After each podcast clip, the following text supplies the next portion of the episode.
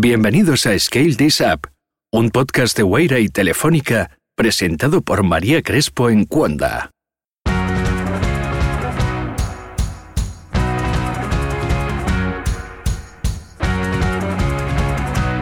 ¿Quién quiere ser su propio jefe o jefa?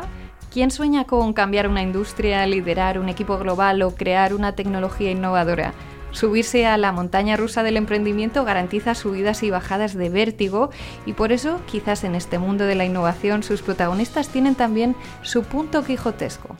¿Qué te parece de esto, Sancho? dijo Don Quijote. ¿Hay encantos que valgan contra la verdadera valentía? Bien podrán los encantadores quitarme la aventura, pero el esfuerzo y el ánimo será imposible. Hoy damos la bienvenida a Scale This Up a dos emprendedores que han pasado por distintos proyectos y han aprendido a gestionar ese vértigo, a afrontar problemas y a seguir adelante. Andrés Dancausa, responsable del programa de aceleración de The Venture City, y Bill Murphy, CTO y cofundador de Orbital Ads, una startup participada por Guaira y que utiliza la inteligencia artificial para optimizar la inversión publicitaria en Internet. ¿Qué tal estáis? Muy bien, muchas gracias María. Yo encantado de estar aquí. Muchas gracias. Bienvenidos. Los dos tenéis una larga trayectoria en el mundo del emprendimiento. ¿De dónde surge vuestra pasión por la tecnología?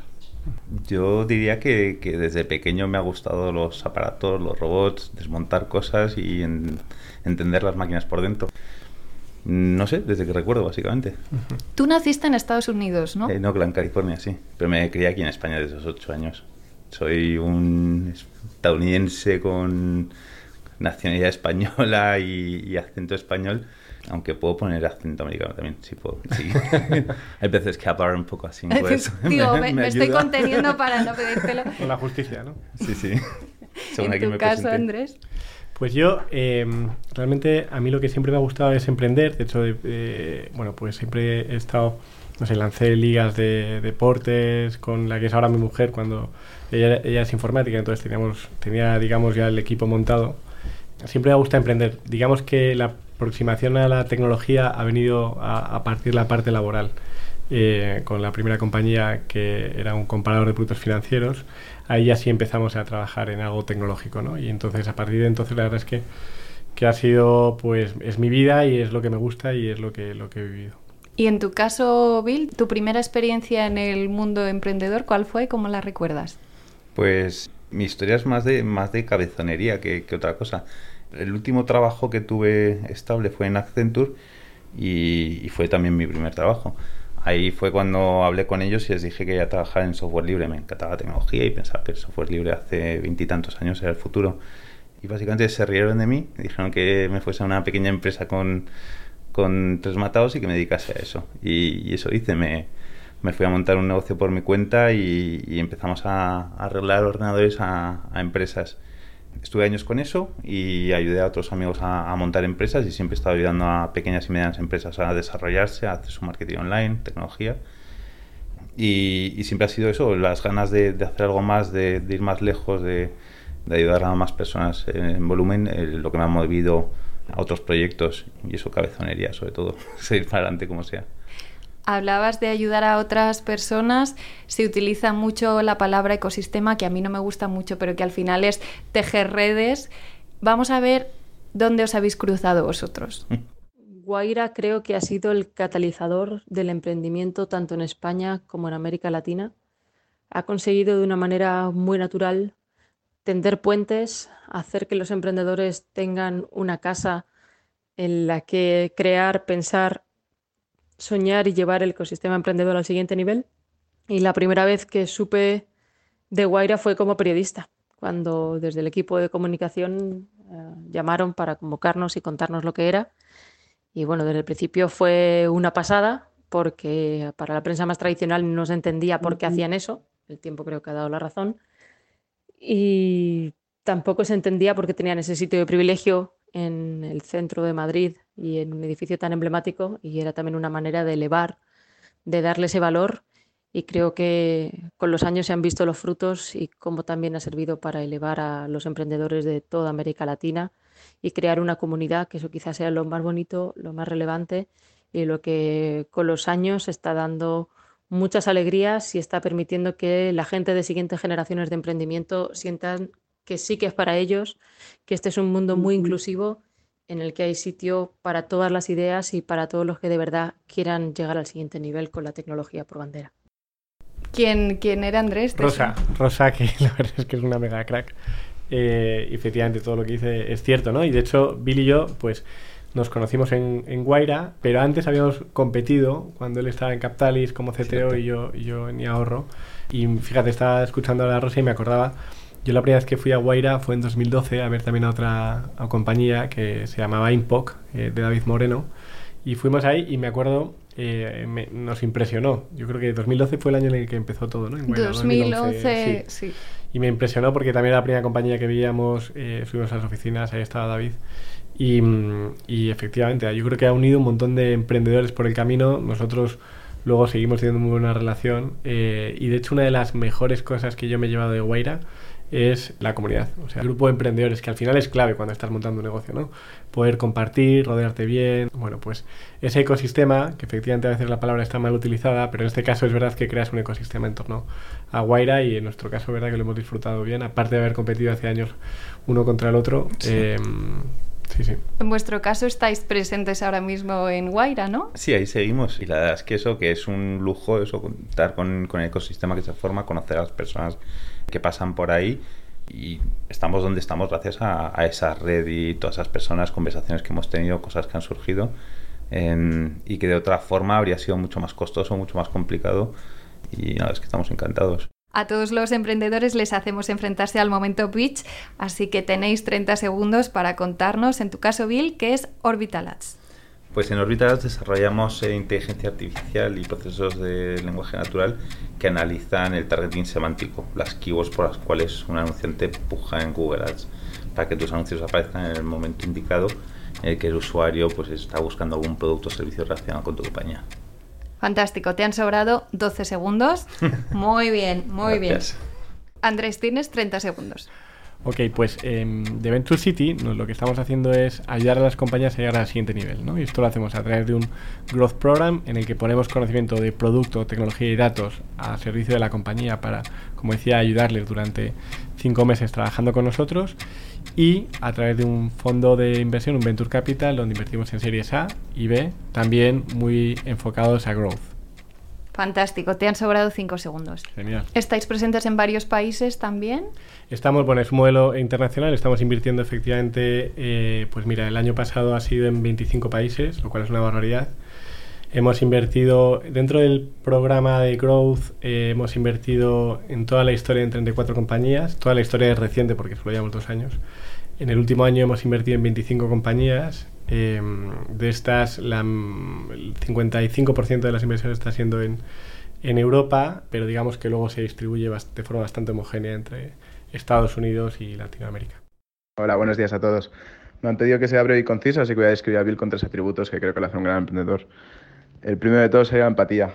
Solo hace falta hablar con él cinco minutos para darte cuenta de ello. Es un tío simpático, amable y esto le ayuda mucho a formar siempre un equipo alrededor suyo de gente muy válida que confíe en él. El segundo de todo sería la persistencia. Desde que le conozco no ha parado de perseguir sus ideas, de querer formar una empresa, eh, siempre pensando a largo plazo.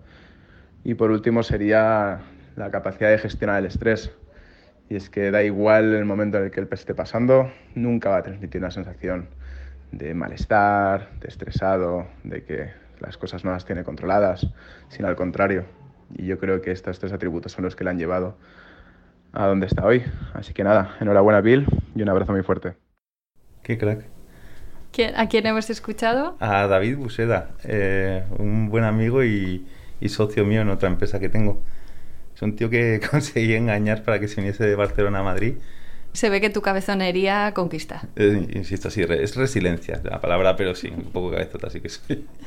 De ahí podemos llegar a dar el salto a cómo te da 3 millones de euros, ¿no? La Comisión Europea. Eh, también, cabezonería, insistir.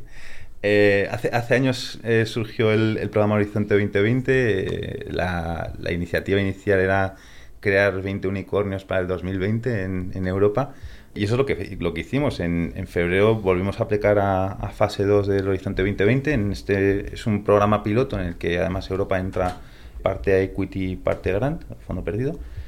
Y esta segunda vez hice una presentación explicando los motivos por los cuales pensábamos que era una empresa digna de recibir financiación europea, cuál era el proyecto y lo orgullosos que estaríamos de, tener a Europa como, como socia del proyecto.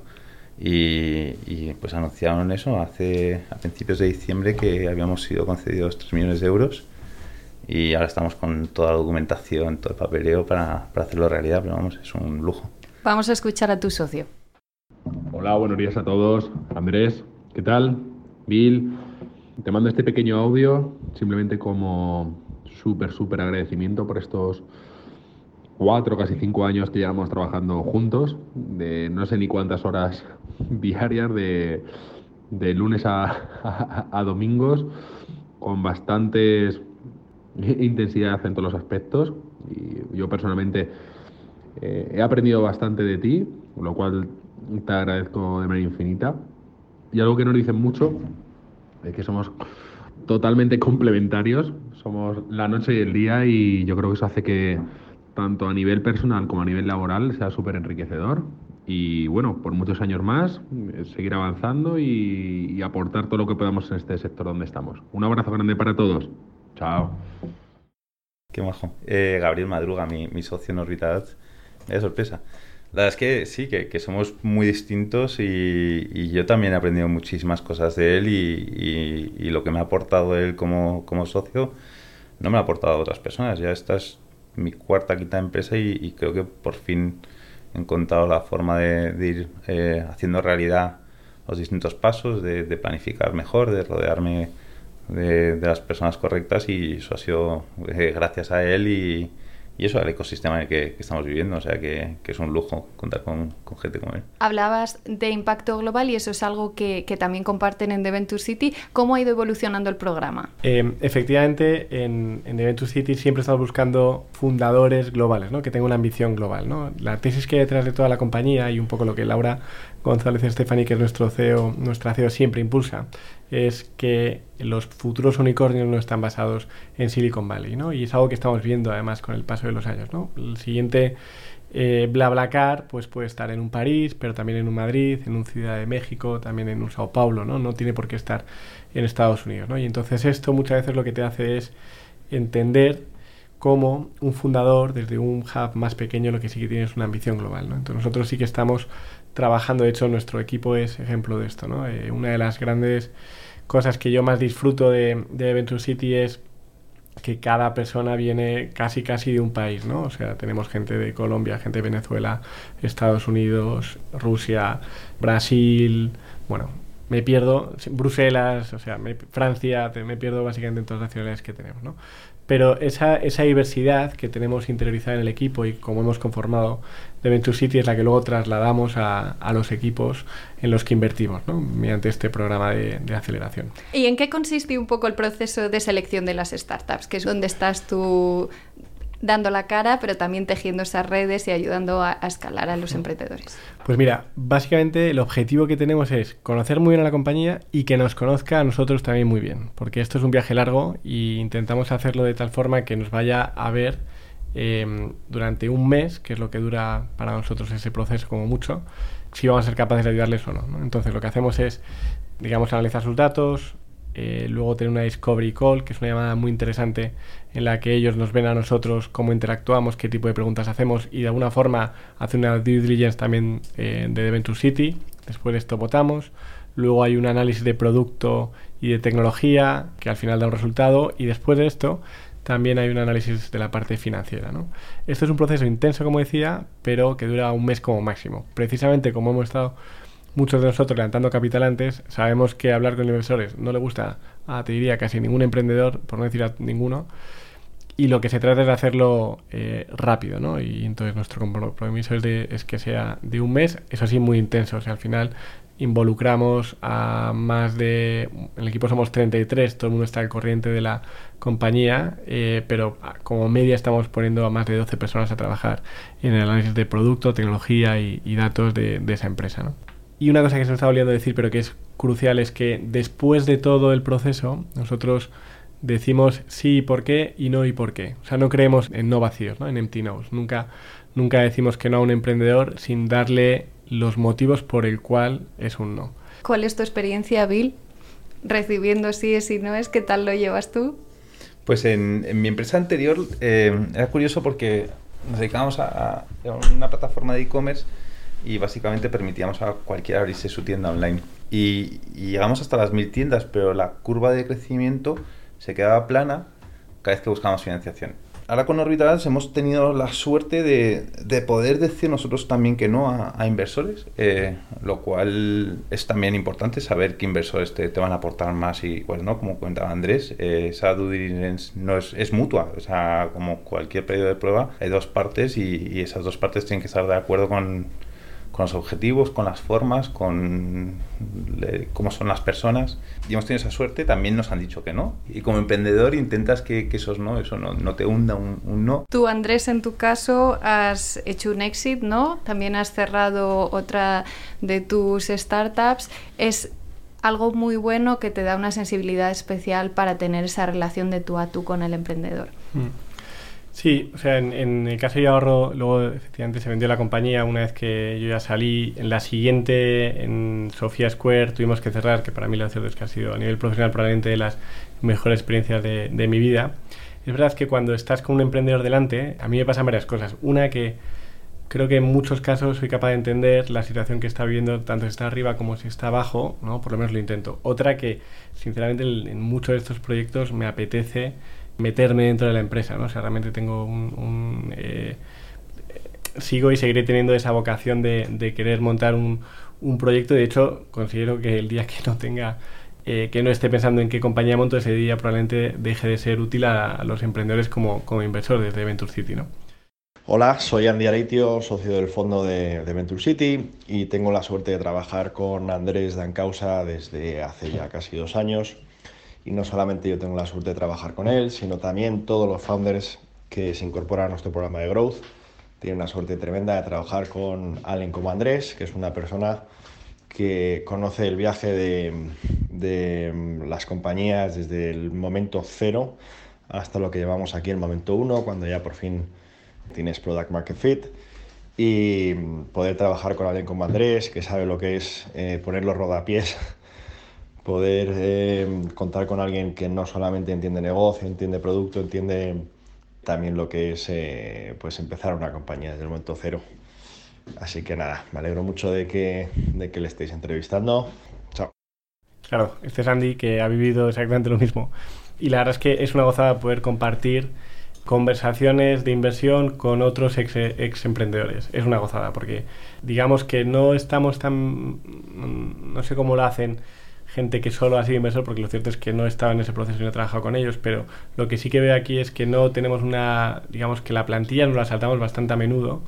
Y eso no quiere decir que no tengamos criterios de inversión muy claritos internamente, sino que entendemos que eh, a las compañías las tienes que analizar por su potencial. Si pudierais dar un consejo a otras personas que estén pensando en emprender o que ya sean emprendedores pero quieran escalar, no sé si un, oye, no hubiera hecho esto nunca o qué bien que hice aquello, es muy difícil dar consejos, yo lo sé, pero ¿qué les diríais? Yo, eh, yo les diría que, que, sobre todo por los emprendedores que, que me rodean y, veo que están quizá más eh, paralizados en el momento de escalar, de dar un siguiente paso, es que pierdan el miedo. Eh, si, si están convencidos, han hecho los números y, ven que es posible, eh, que se lancen a la piscina y, adelante. Yo creo que em, esto es muy básico, la verdad, pero no, a veces no lo, no lo ves. Primero hay que tener claro que es un, algo de largo plazo y eso significa que la parte más importante para mí es tener un sueño detrás de la empresa, ¿no? O sea, a veces se comete el error de decir que montar una compañía es poner personas, capital, ideas a trabajar y que eso funcione, pero si de una forma transaccional sin sueños por detrás, es un recorrido muy cortito. Pues muchísimas gracias a los dos, Andrés Dancausa, responsable del programa de aceleración en The Venture City, y Bill Murphy, CTO y cofundador de Orbital Ads. Hasta la próxima y muchas gracias. Muchas gracias.